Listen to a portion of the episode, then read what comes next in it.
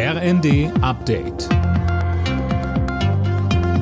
Stündlich neu. Auf den Punkt informiert. Ich bin Daniel Stuckenberg. Guten Abend.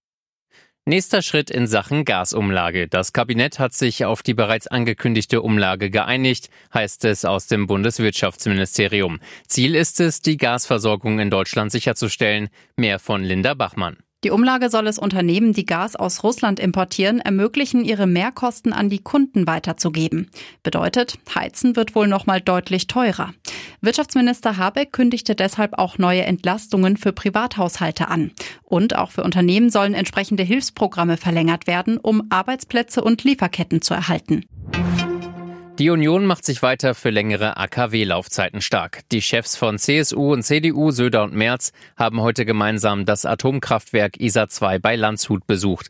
Merz sagte dabei, längere Laufzeiten seien technisch, personell und rechtlich möglich.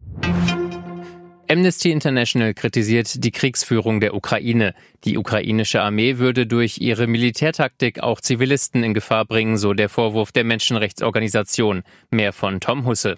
In den letzten Monaten hätten die ukrainischen Streitkräfte teils auch aus Wohngebieten geschossen und Posten in Schulen und Krankenhäusern errichtet, heißt es in einem Bericht von Amnesty. Das sei ein Verstoß gegen das humanitäre Völkerrecht. Gleichzeitig bezeichnete Amnesty die russischen Angriffe erneut als Kriegsverbrechen. Kiew reagierte dennoch empört und warf den Menschenrechtlern wiederum vor, sich an russischer Propaganda zu beteiligen.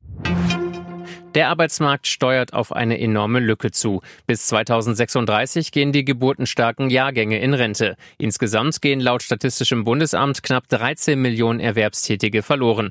Aus der jüngeren Generation rücken aber höchstens 8,4 Millionen nach. Alle Nachrichten auf rnd.de